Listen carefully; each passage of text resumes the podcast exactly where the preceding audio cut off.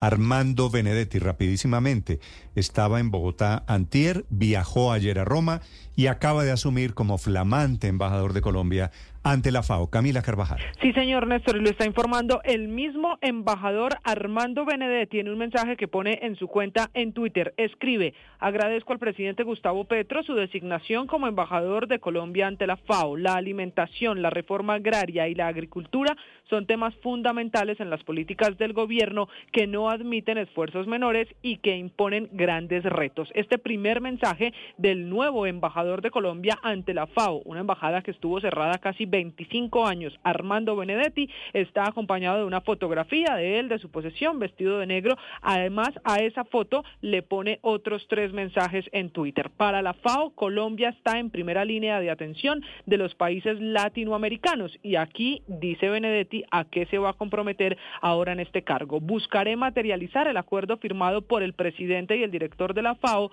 para reforzar la cooperación, avanzar en la lucha contra el hambre y promover sociedades rurales prósperas.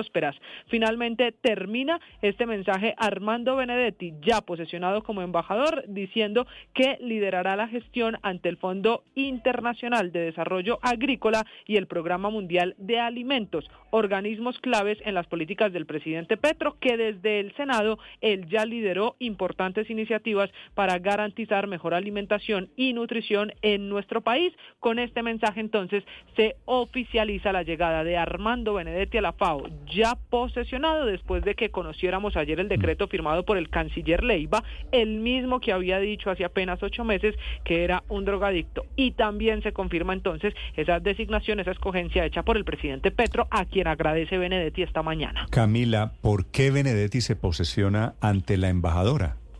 Pues Néstor, esa es la pregunta porque ella es la embajadora que además está allí en Italia y desde el 3 de febrero de 2023 usted recordará que ella ocupa ese cargo como embajadora de Colombia pero, en digo, Italia. ¿Por qué si